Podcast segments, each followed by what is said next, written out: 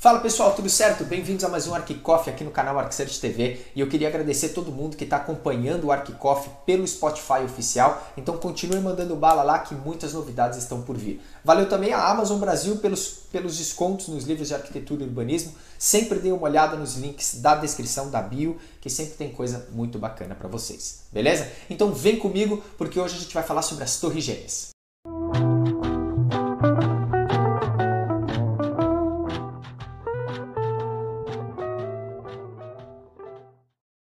O projeto do WTC World Trade Center, as famosas Torres Gêmeas, foi inaugurado em 4 de abril de 1973 com 110 andares de altura e destruído durante os ataques de 11 de setembro de 2001.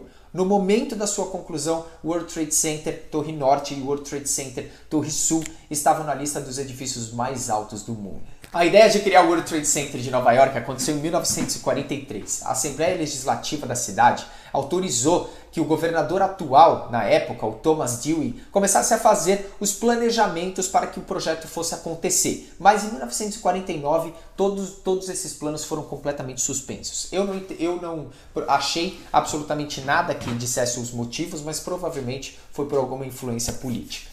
Durante os anos de 1940 e 1950, o crescimento econômico de Nova York estava concentrado em Midtown Manhattan, ou seja, no centro da ilha. Para ajudar a estimular o Lower Manhattan, na parte de baixo da ilha, o David Rockefeller, muito famoso, uma figura pública muito famosa, com muito dinheiro, sugeriu às autoridades portuárias construíssem o World Trade Center para colocar fogo na região, para começar a, a movimentar, enfervecer economicamente a região, o que é uma tática muito boa quando você quer é, reavivar uma área urbana que está completamente é, desativada dentro da cidade ok? Então foi nesses, é, foi entre essa década de 1940 e 1950 que a influência do David Rockefeller começou a fazer parte do crescimento urbano de Nova York.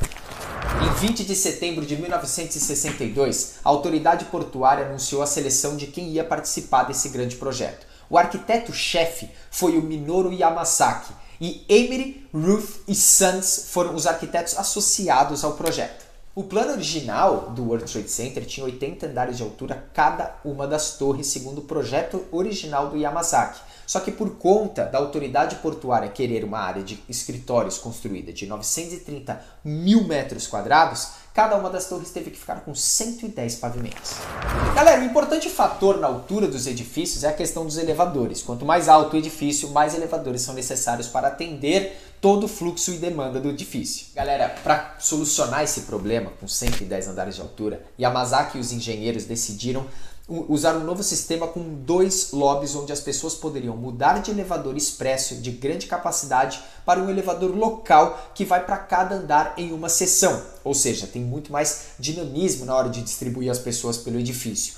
Esse sistema inspirado no sistema de metrô de Nova York permitiu que o projeto empilhasse vários elevadores em locais dentro do mesmo poço Localizado nos andares 44 e 78 de cada uma das torres, esses lobbies permitiam que os elevadores fossem utilizados de forma mais eficiente, aumentando-se de 62 a 75% a quantidade de espaço utilizável em todos os andares, reduzindo o número de postos de elevador necessários para dar conta do fluxo todo de pessoas e de projeto. Na sua versão final do projeto construído, possuía 95 elevadores para dar vazão para todo mundo que frequentava as torres diariamente. O trabalho de limpeza de todo o entorno da onde o World Trade Center ia ficar começou em 21 de março de 1966 e a construção do World Trade Center se iniciou em 5 de agosto de 1966.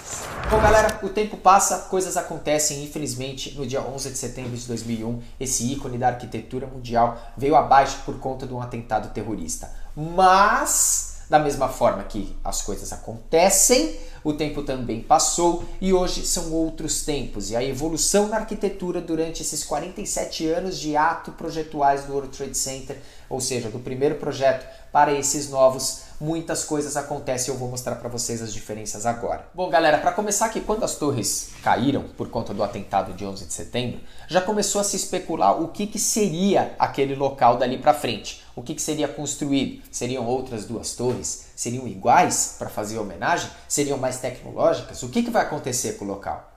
Obviamente que diversas propostas começaram a chegar e até 2003 a Lower Manhattan Develop Corporation organizou um concurso para determinar a forma com que a área seria usada. Bom, galera, inúmeras propostas estavam sendo enviadas, mas com uma rejeição pública muito grande por conta do peso da tragédia. Até que foi feito um novo concurso em dezembro de 2002 chamado Estudo Design Inovador, e foi aí que o desenho do arquiteto Daniel Libeskind foi selecionado. Galera, não se enganem, o novo projeto tem 104 pavimentos, 6 a menos do que o projeto original. Mas as, os desafios pra, da nova tecnologia para colocar os prismas de vidro nos seus devidos lugares na torre foi uma obra absurdamente desafiadora para a equipe da WSP Cantor Senduk. Abre aspas. Antigamente, um prédio da magnitude das Torres Gêmeas eram compostas por sua maioria de concreto e aço deixando a tecnologia do vidro de lado, apenas para as janelas por ser algo não muito estudado ainda. Diferentemente de hoje, que são estruturas que misturam o concreto, o aço com estruturas metálicas e vidro para dar leveza e a ideia da evolução tecnológica no projeto. Fecha aspas.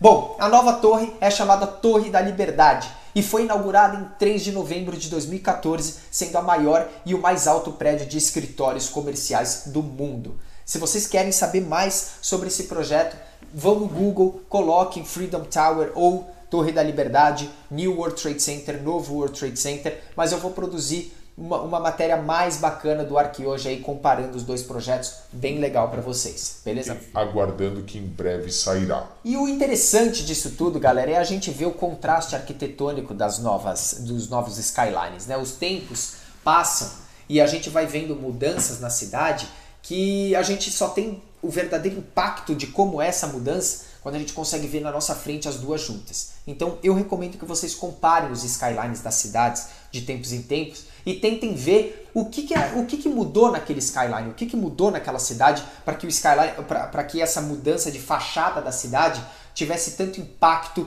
diferente em determinados períodos, por exemplo, de 3 em 3 anos, de 4 em 4 anos. Lembrando que essa torre que eu falei, Freedom Tower, a Torre da Liberdade, que é a principal torre, é a primeira torre, é uma das torres do complexo que está por vir para compor o novo World Trade Center, beleza? Então fiquem ligados em todas as atualizações arquitetônicas com o ArcSearch. Sigam nas redes sociais aqui em cima, siga no Twitter, eu estou sempre mandando é, recados do que, que vem por aí. Fiquem ligados porque eu vou divulgar a programação da semana que vem a qualquer momento no ícone de agenda lá nos destaques do Instagram. Se você não mandou suas perguntas ainda na caixa de pergunta, manda lá que eu vou pegar um compilado e vou fazer um vídeo exclusivo respondendo algumas perguntas que eu escolhi.